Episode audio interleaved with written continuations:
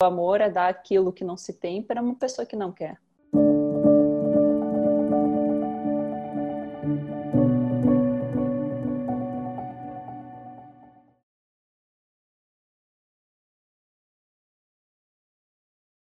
Bem-vindo a todos. Hoje aqui conosco Laís Locatelli. Seja bem-vinda. Obrigado pela participação. Oi, Luiz, tudo bem? É um prazer estar aqui. Felipe, muito obrigada pelo convite. Espero que esse diálogo seja interessante, porque o tema que vocês me chamaram para falar sobre é muito interessante. Obrigado. Laís Locatelli é advogada e psicanalista, mestre em psicanálise pela Universidade de León, na Espanha, especialista em terapia psicanalítica pela Universidade de Barcelona, Sociedade Espanhola de Psicoanálises, Espanha, pós-doutora e doutora em Direitos Humanos pela USAL, Espanha, pós-doutora em Direitos Sociais também pela USAL, Espanha, e mestre em Ciências Jurídico-Políticas pela UAL, Portugal. Seja bem-vinda. Muito obrigada, Luiz. Muito obrigada, Felipe. Estou à disposição. Espero que a gente consiga trocar aqui muitas ideias. Nisso que nós chamamos de sentimento de posse, como você define esse sentimento dentro das relações conjugais? Felipe, eu acho que nós podemos conectar a ideia de posse com diferentes aspectos. Mas eu começaria com a delimitação social do que é uma relação. Porque ademais do que nós sentimos e aprendemos como uma relação e que repetimos esse padrão durante a vida, tem muito que ver também com o meio, com as pessoas com as quais convivemos e como que elas se relacionam porque isso se impõe inconscientemente, inclusive. E hoje ainda parece ser que a mulher assume uma responsabilidade de manter aquele homem, de manter aquela relação, como se fosse um troféu pelo seu sucesso como mulher, como o reconhecimento dos sacrifícios que fez em nome daquela relação. Então, a posse no sentido de segurar isso mais como um aspecto, até diria, algo narcisista de manutenção daquele vínculo. E o homem, eu acredito que partiria do princípio da confirmação da sua masculinidade, né? Do homem como o que cobre a fêmea, do provedor da prole, que mantém essa fidelidade da mulher. Nem que para isso a construção de respeito e da permanência do outro seja mais uma desconstrução, porque ela é imposta, muitas vezes pelo medo e não construída pelo afeto, pelo acolhimento, pelo amor, etc. Então ela parte desse pressuposto de manter a posse como se fosse uma propriedade, inclusive, que é o que muitas vezes nós vemos nos feminicídios, né? É minha propriedade, então ela não pode estar na posse de outro homem porque ela é minha. E também tem a ver e eu deixo aqui já uma provocação para a gente conversando sobre isso, que o respeito, quando se demanda uma posse, normalmente se ultrapassa a questão do respeito à individualidade do outro, que é quando sai a agressividade do ser humano, que são em três momentos, que é nos terrível dois, dos dois anos, que se está desconstituindo aquela relação, o final da relação fusional com a mãe, a criança busca a sua identidade, é quando a criança passa a ser adolescente, que vai de novo reforçar essa individualidade, e no momento que se está desfazendo a paixão, que estava num estado mais fusional, algo mais psicótico, e que se volta a buscar essa individualização. E é ali que é o momento mais perigoso para as relações. Como nós vamos desenvolver e fazer esses desenlaces, tem muito que ver com o que a gente aprendeu sobre o relacionamento e sobre o respeito. Como é que eu vou fazer demandar essa posse do outro de forma respeitosa quando eu não respeito a mim mesmo? E a pergunta que eu deixo é a seguinte: quem é que se respeita a si mesmo numa educação que estimula no decorrer da nossa vida a formação no falso self? Porque a gente se relaciona muito a partir de um falso self. E aí nós não vamos poder estar respeitando o verdadeiro self, eu mesmo, ali em consonância com a verdade e com a realidade, como dizia Bion. Tanto nos pais tem que ser educado, tem que ser uma boa pessoa, tem que ser isso, tem que ser aquilo, e vai formando esse falso self. Eu tenho que ser tudo isso para ter o respeito da outra pessoa, para ter o amor da outra pessoa, para ser merecedor do amor, para ser merecedor do desejo. E por que, que eu falo tanto aqui da criança? Vou falar bastante aqui também. Porque se nós estamos falando de relacionamento, impreterivelmente vamos falar sobre os primeiros vínculos, pai, mãe ou quem represente. Porque são eles que nos ensinaram a amar e a nos relacionar. Né? O amor é uma resposta aprendida. E vamos fazer capié quanto a isso, que aprendemos a amar. Nós vemos isso na constatação de que cada um vive o amor de uma maneira muito particular e totalmente parcial porque o total é fusionado. E isso é somente no início da vida com a mãe, o que, aliás, é o que nós passamos a vida toda procurando, que nada nos falte. E essa sensação de completude total é, na vida adulta, uma fantasia. O Lacan já dizia essa tentativa de fazer o um, essa impossibilidade. Na, na sua fala, Laís, também é, me lembra essa busca pelo objeto perdido. O Binho dizia que o neurótico também psicotiza. Quando a gente começa a gritar com o outro, por exemplo, é um delírio. A gente não deu conta de simbolizar aquilo. A gente pode chamar de regressão também. Dentro do feminicídio, de um delírio, acontece o pior. A diferença nossa para um criminoso é que o criminoso ele foi para o ato. Guion fala também que a unidade é o, é o casal. Mas quando ele fala que todos nós temos uma cota psicótica, eu acho que nos vale remeter aqui que nada que é do ser humano nos é estranho também. É, e isso não é separado por gênero, né? É, todos nós temos cotas, e as cotas sim que vão de indivíduo para indivíduo, mas cota de agressividade, de sadismo, de masoquismo, de narcisismo, de psicótico, e que nós podemos usar como uma ferramenta essas cotas, em algum momento que nós precisamos daquilo para buscar escapes, para buscar meios de atuar, para buscar meios de evadir o sentimento de dor como a gente pode usar também como uma arma dentro da relação. E é muito interessante isso que o Felipe fala sobre o, feminicídio. Outro dia eu estava assistindo um café filosófico da Maria Homem do Contar do Caliagares, e ele fala uma coisa que é muito impressionante num primeiro momento, mas que depois faz sentido. Ele diz assim: a mulher reaciona durante o relacionamento. De repente ela mata o homem, pá! E ele diz: isso é normal. E faz aquele silêncio assim na plateia. Mas o que, que ele quer dizer com isso? Que ela atua frente a algo real que está passando naquele momento. É o normal de acontecer. Para se defender, seja de uma reação violenta, etc., ou como ele fala, você está me chateando o tempo inteiro, eu não aguento mais isso, passa para o ato. Mas o homem nem sempre. E às vezes ele vai atrás de uma ex que faz anos que ele não vê, que ele não tem contato, que já não tem o vínculo, e ele a mata.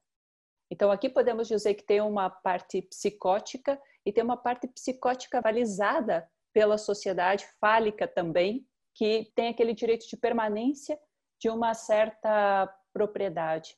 E é isso, e a gente vê essa atuação nas estatísticas, né? A gente vê na TV, a gente vê nos jornais todos os dias. Não conseguem transformar, de repente, em palavras aquela agressividade, aquela violência nossa de cada dia, porque somos todos um pouco violentos também, a nossa cota aí. E isso tem a ver com esse entendimento do que é avalizado socialmente, quem é o, o detentor desses direitos. Que, aliás, o falo é simbólico, não tem a ver só com a estrutura do corpo. Você falou que ia remeter em alguns momentos à infância, porque falar sobre relacionamento é falar sobre infância. Interessante dizer que o sentimento de posse começa no Édipo. Então, desde ali a gente já vem meio que programado a isso, né? Isso vem se repetindo com o passar do tempo. Laís, o que a psicanálise tem a dizer sobre o ciúme? O ciúme em si, já que estamos falando de agressividade, o ciúme é agressividade antes do ciúme ser ciúme, tem uma fala do psicanalista Renato Dias Martino que ele diz que o ciúme é aquele espaço da inveja que ficou latente, que se instaura ali.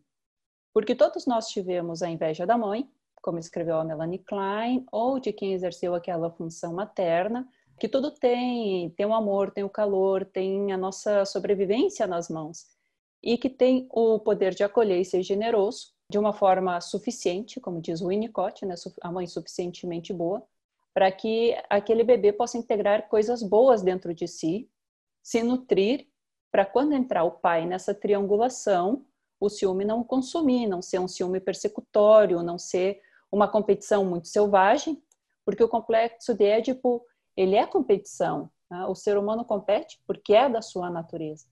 Mas a voracidade de cada um vai ser diferente de acordo com essa nutrição de afeto que ele teve e que tem com os seus vínculos. Esse ciúme que existiu naquele momento e ele se repete nas demais relações, e quando entra a paixão nessa fórmula, fica muito potencializado, com aquela dinâmica da libido na paixão, né? que entrega a si mesmo massivamente para o outro, que o eu fica mais empobrecido, fica mais frágil, e que isso é parte da paixão. As pessoas apaixonadas ficam com a sua parte psicótica mais presente ou mais latente, porque ela realmente psicotiza muito, e nós temos o ciúme, porque se aquela pessoa se vai com a minha libido, eu vou ficar vazia, né? Como foi a mãe quando entrou o pai na fórmula, que a minha mãe ia com o pai, e isso gerava uma angústia enorme, que se ela não for bem trabalhada naquele momento,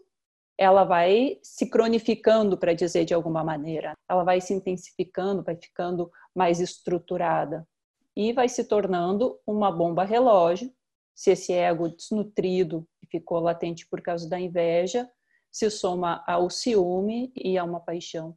E ela explode. E aí tá, os casos de relacionamento de violência confirmam muito isso. Né? Os chamados até pouco tempo os crimes passionais, os crimes contra a honra, eram crimes de ciúme.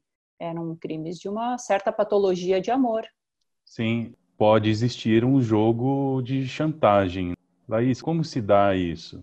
chantagem em um relacionamento, normalmente ele tem a ver com o dar e receber amor, né? Um pouco como o jogo que é descrito por Freud, que o netinho tentava ali pronunciar as palavras for, né, que é o ir em alemão, e à medida que lançava o carretel para longe, e depois ele puxava de volta o, o carretel e dizia dar, né? Significa aqui em, em alemão. É o jogo do aparecer e o desaparecer da mãe, que ameaça, essa ameaça de partir, de romper, será que volta, será que não volta, e que ele já começa a simbolizar naquele momento com o jogo. Por que, que o jogo da chantagem funciona numa relação?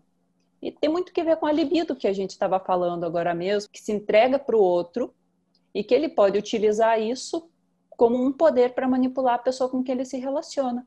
Porque como a outra pessoa está com o eu mais empobrecido, isso se vê muito nas relações abusivas, que pode gerar um pavor sem nome e que a pessoa congela e que fica ali meio que à espera de um milagre, como se alguém tivesse que vir salvar, como se a própria mãe tivesse que entrar ali e que acolher aquilo que não pode ser verbalizado, do tamanho da angústia que se insere ali por essa falta que está potencialmente ativa.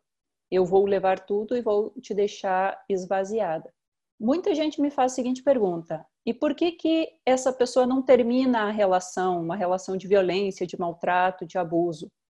Muitas vezes porque esse ego está tão desnutrido, né, que tem esse mergulho, um mergulho no pavor. Quem sabe porque aprendeu que o amor funcionava assim, quem sabe por acreditar que merece isso, ter uma culpa ali muito massiva. Enfim, diferentes contornos para diferentes muitos internos, mas que no momento da paixão especialmente, essa chantagem ela costuma funcionar. Talvez também tenha a ver com a própria ideia do nosso falso self, que para sermos amados, desejados, queridos e acolhidos, nós tenhamos que ser de uma determinada maneira. Então surge a pergunta: onde é que foi que eu falhei? Onde é que foi que eu errei? Eu deveria ter sido assim, eu deveria ter feito outra coisa, que é justamente aquilo que está distante do que Bion coloca como em consonância com a verdade, com a realidade. Então, tenho que me afastar do meu self verdadeiro para fazer aquele personagem para que me permita ser amado, ser cuidado, ser desejado, etc. E se eu não for assim, o outro pode ir embora. Então, joga com isso. É claro que na paixão, vamos lembrar que a gente está ali apaixonado pelo nosso ideal do eu. Então, qualquer coisa que foge do nosso ideal do eu, para que possamos admirar aquilo, tem que ser algo que eu desejo muito, que é o eu perfeito. E é uma fantasia completa, né? Que eu demande isso do outro é uma impossibilidade absoluta, porque nem nós temos completa consciência do que queremos. Ali, né? Daí surge Lacan com a, aquela cérebro fase que é tão repetida e tão pouco entendida, que é que o amor é dar aquilo que não se tem para uma pessoa que não quer. Também tem o ideal do outro, a idealização do outro. Nesse lugar vazio, que cada um tem o seu, um vazio singular, uma falta singular, é criada essa idealização, essa simbolização, esses vários símbolos. É comum projetar esses símbolos no outro. Se idealiza um outro que não existe, portanto é ideal. E essa pessoa que é real, quando ela se movimenta, ela denuncia esse ideal criado. E isso agride o Criador. Esse não saber, o não saber disso me parece eterno, enquanto não analisado ou não percebido de outra forma, mas me parece condenável. Eu acho que sustentar nossa capacidade negativa do não saber, como dizia Bion, é o princípio de qualquer relacionamento feliz. Eu não sei sobre essa pessoa, então dá espaço para que ela seja e que esteja de acordo com, com o verdadeiro é, self dela. Porque senão, claro, nós estamos aqui falando de duas projeções que vão ser o diálogo do surdo com o mudo, porque ademais ela é simbólica, ela é fantasia, então ela não vai conseguir ser traduzida em palavras e fica um pouco ali naquela expectativa e que o outro possa nos tolerar de alguma maneira como a mãe nos tolerou, possa nos decifrar como códigos como a mãe nos decifrou, que é aquele chorinho do bebê que a mãe diz é fome, é sede, é sono, que só ela pode entender. E que quando entra um pai, então sim ela tem que começar a falar. Quem é essa pessoa aqui que não me compreende? Então começa um processo de verbalização e que quando a gente está muito apaixonado, ali naquele momento fusão, nós queremos que essa pessoa seja aquela função materna de alguma maneira, porque ela tem que decifrar. Se ela me ama, ela tem que me entender. Se ela me ama, ela tem que antecipar qual é o meu desejo, quais são as minhas necessidades, antes mesmo que eu possa verbalizar isso. Né? Eu não preciso verbalizar, se escuta muito isso no consultório. Estou com ele há não sei quantos anos, ele ainda não sabe do que eu gosto. Vocês conversam? eu estou há 10 anos com essa pessoa, eu ainda tenho que falar o que eu quero, como é que ele ainda não sabe? Porque ele é outra pessoa. É por isso que ele não sabe, não tem as respostas. É, e quando se fala Maravilha. de paixão, assim, se fala de narcisismo, né? Porque eu acho que não tem é, sentimento mais narcísico do que a paixão, né? Quando a gente diz que está apaixonado por fulano ou ciclano, a gente está dizendo que está apaixonado por uma sombra nossa, né? Assim, é o que mais se equipara a ela. Essa fantasia, Laís, quando ela é quebrada, quando o real aparece, há a oportunidade de amar nesse momento, né? E isso não, não quer dizer aceitar, né? Há sempre a oportunidade de amar. Dentro da construção do que a gente aprendeu por amar, né? Porque ali, o que que os nossos pais, pares e todas as pessoas com quem a gente convive muito proximamente pensam a respeito desse amor, é, como é que se compagina esse amor. E aí sim a gente pode ter uma resposta mais satisfatória ou menos satisfatória do que é o amor, para não cair naquela compulsão à repetição de ficar sempre buscando alguma coisa que, que não existe, porque o amor, afinal de contas, vai ter que ser uma construção com duas pessoas, dois outros que vão tentar subsistir. É, isso me faz recordar da, da frase do Lacan que diz que a relação sexual não existe, porque são dois outros ali. O amor também é isso. Então, existe a unidade como construção, como fantasia, como desejo, como o que, que existe, né? O formato disso é personalíssimo. Cada um vai buscar. Isso que a gente escuta na clínica, e aqui, se pudermos, acho que colocar em histórias, poderíamos fazer um livro interessantíssimo do que se busca com amor, do que se entende por amor, de como aparece o amor na clínica, essa sim, construção é, de cada um. É, acho que é possível, sim, essa construção do amor fora da repetição do amor, a criação de um amor fora daquilo que se aprendeu como amor. É claro, esse amor que nos foi dado ou não foi dado ele vira uma repetição. A gente se reaver com isso. Eu acho que é uma maneira de viver, como você disse, Laís. É, há uma possibilidade de criar, de criar esse amor, criar um outro amor, um novo amor. Tanto é, Felipe, é importantíssimo isso que você fala, que no processo de, de análise, às vezes a gente aprende a amar porque não teve esses elementos anteriormente. Então, sempre estamos fazendo releituras desse primeiro amor, não é estático, nós somos seres em construção, que nos permite agregar coisas.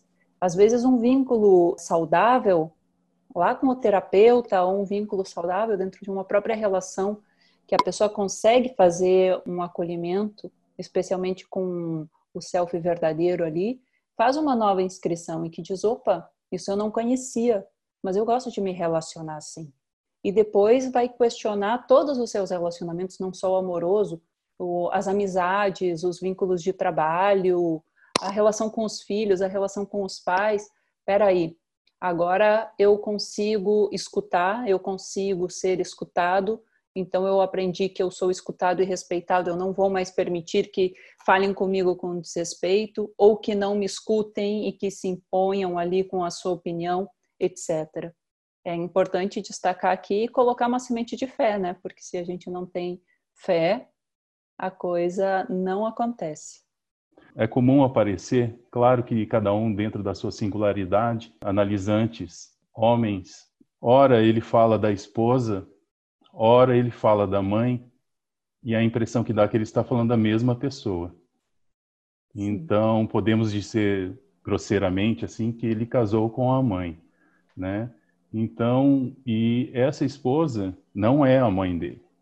E quando ela sai dos padrões da mãe, esse esposo, ele se sente muito agredido. Eu não sei como isso aparece no, no consultório de vocês.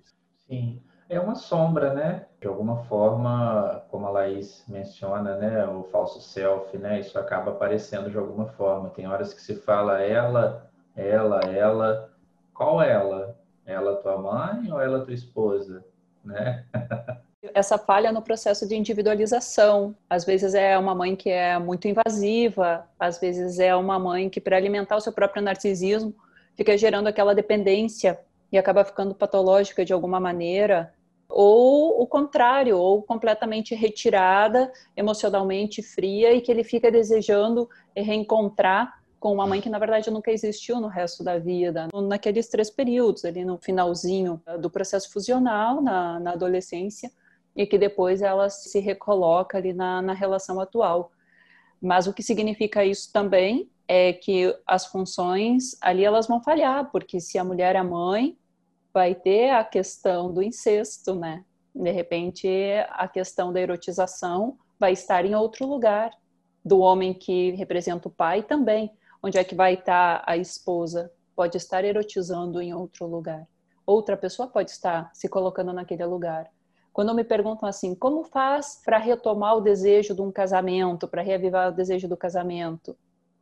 Há toda uma estrutura para olhar quem que representa quem aí dentro, acho que é a, a primeira pergunta, pergunta basilar.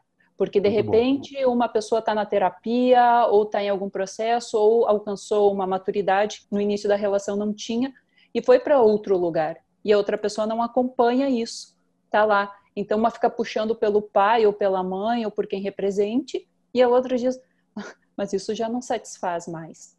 Então, aí tem que ver qual que é o desencaixe o que que encaixa, ainda se encaixa alguma coisa, e qual é o desencaixe, se está faltando peça nesse quebra-cabeça, que sempre vai faltar, mas se elas são aquelas do meio ou as mais laterais, que dá para tentar construir ali coisas simbólicas, porque afinal de contas, tudo cai muito na capacidade de simbolizar, porque senão a gente vai estar sempre no literal e o literal psicotiza. É isso. Como o falo circula né, dentro dos relacionamentos abusivos. Olha, eu acho que parte do pressuposto que a sociedade, no geral, ela é fálica. E isso não está só vinculado às relações plano íntimo, está compaginado durante toda a história. Nós vemos essa repetição, teve poucas exceções que não foi uma sociedade fálica ou algumas pequenas sociedades que não foi fálica. Podemos ir lá no Totem e Tabu, podemos ir em diversos materiais aí que mostram isso. Mas eu acho que o X da questão dessa pergunta está que essa talvez seja a primeira geração que questiona isso, que questiona quem ganha mais no trabalho, quem é que tem a liberdade sexual, quem pode estar num relacionamento aberto, que hoje pode ser homem e mulher. Antes, mesmo os relacionamentos fechados, existia uma permissibilidade para o homem estar em outras relações. Uma frase que se usa muito agora também para a questão de raça e gênero é eu não sou a tua nega. Por quê? Porque era convencionado que o senhor tinha a esposa branca, que também era um objeto, vale falar, né? A mulher branca que era quem paria os filhos do homem branco, e as negas porque elas sabiam que faziam parte daquele contexto. Se eram bem aceitas ou não aceitas, isso não importava para nada, mas existia isso. No final das contas, também a gente tem que pensar numa coisa, que é o falo que marca a nossa sexualidade e o falo que marca a nossa vida, ele não é físico, que é a mãe fálica que é que tem mais importância no primeiro momento e que vai regir muitas vezes os nossos relacionamentos até o final. Porque depois que entra o pai e que faz esse corte, né, dizendo que o falo sou eu, que começa a castração, o édio para essa segunda fase do, do desenvolvimento, que o bebê tem que perceber que ele não está fusionado com a mãe, que tem a triangulação, que a mãe é falha, ela não tem tudo, ela não é completa, então, eu também vou ser um ser faltante, uma vez que não estou mais vinculado com a minha mãe, que essa mãe não tem tudo, eu também não tenho tudo, e eu vou ter que buscar essa completude. Então, o que também nos coloca em marcha, porque senão a gente está completo, não precisa mais nada. Então, a falta que faz esse movimento que nos permite nos movimentar, buscando ali algo que nos complete, Inclusive, é a velha questão, e aqui a gente cai na metade da laranja perfeita, né? Que é o objeto A que o Felipe falava no início, perfeito, que vai nos levar a passar por frustrações, decepções, porque isso é uma fantasia, ele não se dá na realidade, né? Me desculpem os românticos, né? mas a alma gêmea, ela só existe na música do Fábio Júnior, que aliás, o Fábio Júnior, é, muito simbolicamente aqui, ele com esse desejo marcante de chupando muita laranja até encontrar a laranja perfeita, é um ótimo exemplo aqui da compulsão da busca Muito do objeto lá. Muito bom. Olha, alguém... até hoje ele não encontrou, né? Essa... é, alguém que me satisfaça em todas as necessidades, quase que imediatamente, adivinhando o que eu desejo, necessito, intuindo, né? Ele tem que saber essa demanda infantil que nunca cessa. Sobre essa percepção, né, do falo dentro dos relacionamentos, nós homens já vivemos isso, né, Felipe? Já falamos isso, inclusive. Ah, mas isso é coisa de homem. É, ó, homem pode, né? Mulher não. Se a mulher faz, às vezes, desempenha ali uma mesma ação dentro de um relacionamento, a gente desclassifica essa mulher. A mulher é safada, essa mulher não presta. Ah, mas homem pode fazer? Ah, homem pode. Então, assim, a gente está sempre em, em, constante desconstrução. Quando vem esse pensamento atravessado, né, culturalmente, de uma forma que somos, não vou usar a palavra castrado, mas adequados a agir assim, e a gente vem se desconstruindo pouco a pouco. Importante esse movimento que a sociedade faz hoje em relação a essa desconstrução para dar sequência, é o Felipe agora, né? Olha, outra pergunta polêmica aí. Sou eu? Sim. É... Qual é aqui a, o número, Luiz? Cinco. Cinco? Sim. Ah, você deixou para mim essa pergunta. é... Tudo bem. Laís, existem também homens vítimas de relacionamentos abusivos? Eu acho que essa pergunta, talvez ela encontrou resposta em um monte de respostas que a gente deu, né? Dentro da nossa cota de cada um aqui. Toda e qualquer pessoa pode ser agressiva, toda e qualquer pessoa pode estar na sua parte mais psicótica e atuar naquele momento com agressividade, especialmente talvez a mulher exerça mais uma violência psicológica com o homem do que a física e talvez isso esteja muito vinculado à maneira que pai e a mãe castigam, né? Como que é esse castigo inicial? É, quando você não se comporta bem dentro do relacionamento e eu quero te castigar, eu vou buscar que referência para atuar com relação a você, né? O que, que também o conjunto, o ambiente me ensina, como é que é o castigo da mulher, como é que é o castigo do homem ali frente àquela mau comportamento. Mas o, o volume e a força empregada, ela é completamente dispar. Por isso que se está trabalhando tanto ainda a questão do feminino e do masculino, né? E de toda a sua origem aí patriarcal, ou se quisermos colocar num termo mais psicanalítico, mais fálico, mas que todos nós sofremos por amor.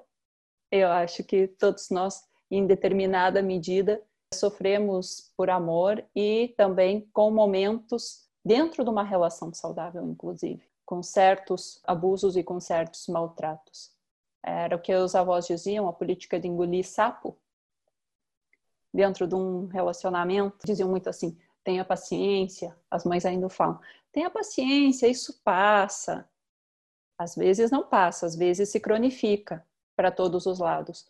Mas o passar para o ato, para a agressão física, para o feminicídio, aí estão os números que não mente que tem uma margem maior de mulheres que sofrem essa violência.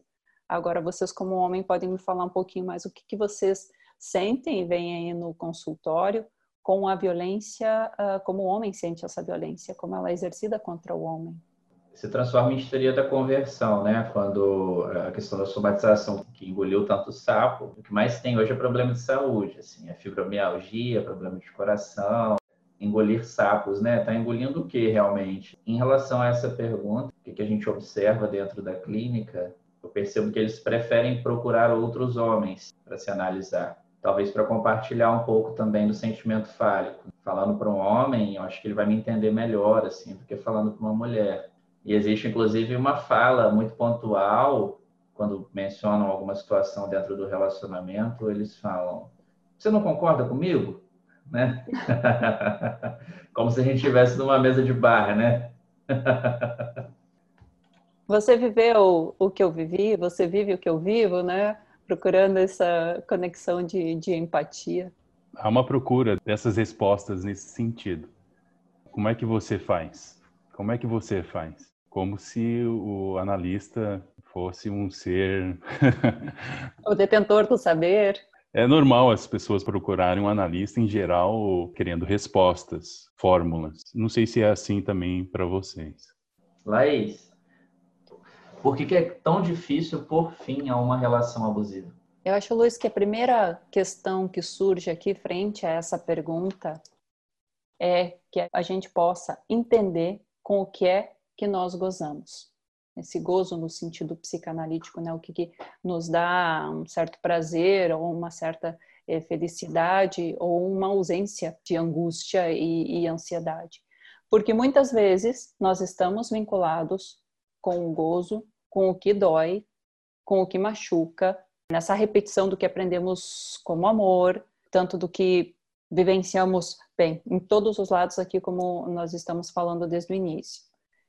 Tem um exemplo que foi uma professora de grupo de estudo minha, Jéssica, usou e me chama muito a atenção, que é a questão, por exemplo, simples, exemplo simples, do cheirinho do pai quando está vinculado esse cheiro com álcool ou com cigarro, ou com droga, ou com outros vícios, é, que eu reconheço como familiar na outra pessoa, que é atrativo, que é sedutor, e isso dali já está mostrando um vínculo que pode ser já disfuncional, porque aquilo que me é atraente, de repente, era aquilo que me machucava na infância.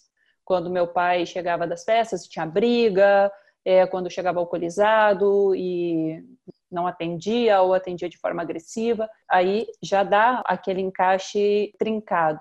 Também a gente pode associar isso a internalizar como aquela figura que bate e castiga, como alguém que nos ama.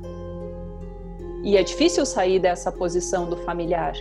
Então eu vou ter que aprender a amar algo que é estrangeiro, que não está no meu registro. Isso vai custar muito mais energia, porque o nosso inconsciente é aquela caixa que deposita absolutamente tudo, e especialmente está lá o que não pode ser verbalizado e o que não está verbalizado, normalmente o que não passa pela repressão.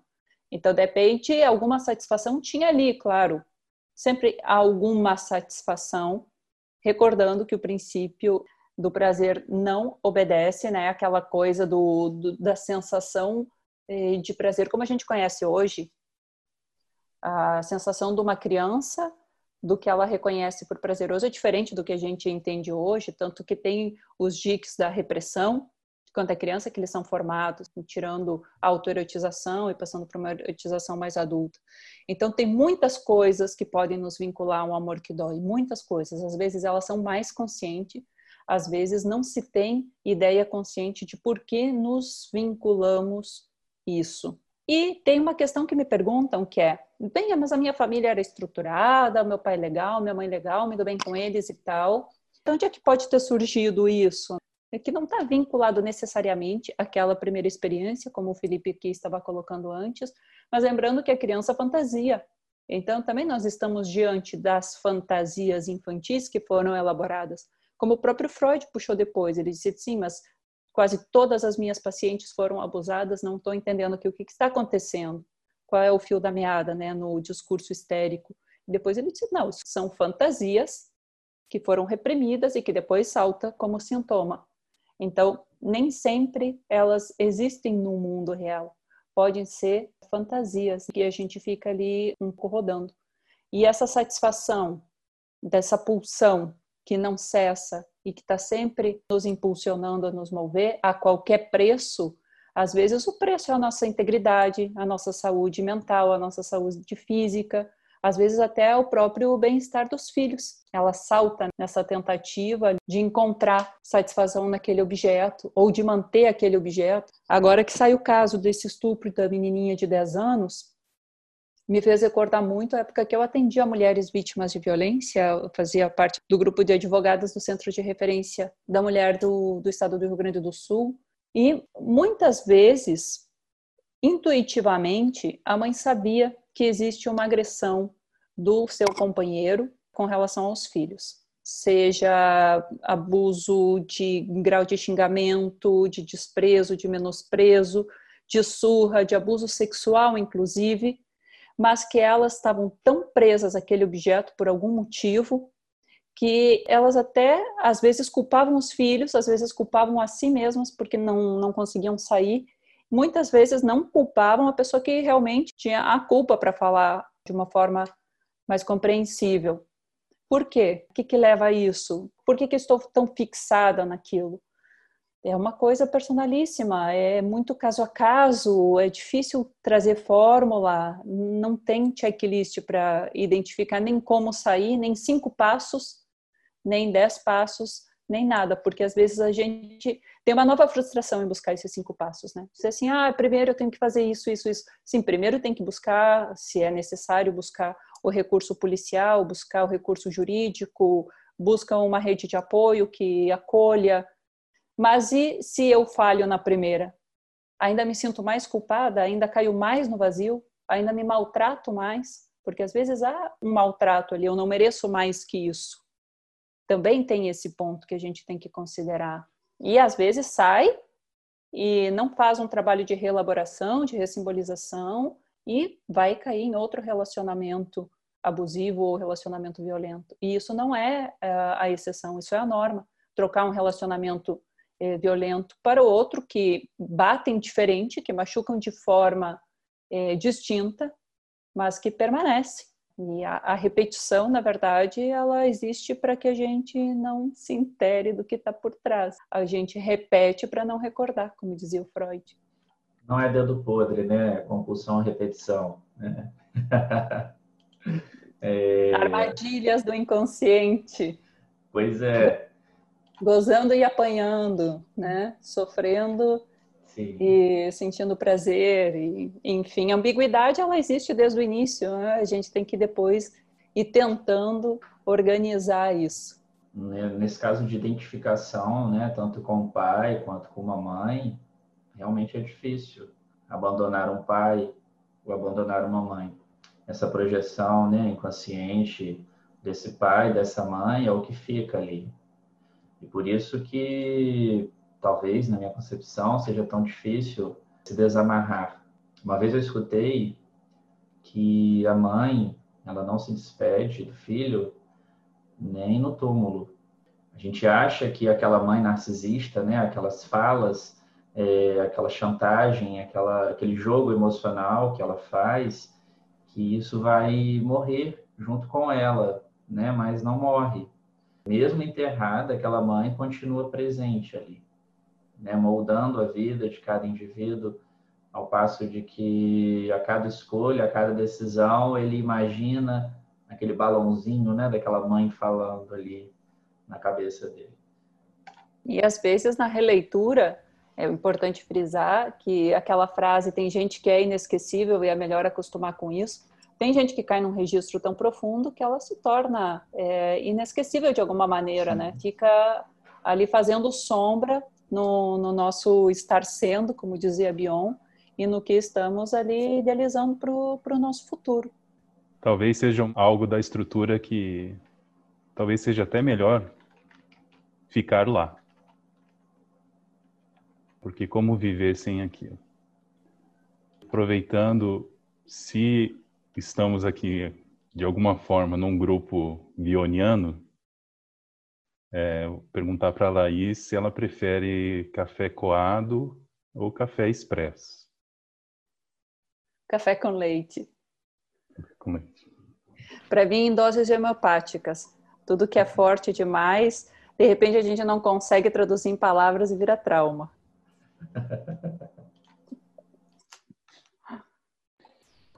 Muito bom, muito bom, Laís. Olha, é mais uma polêmica.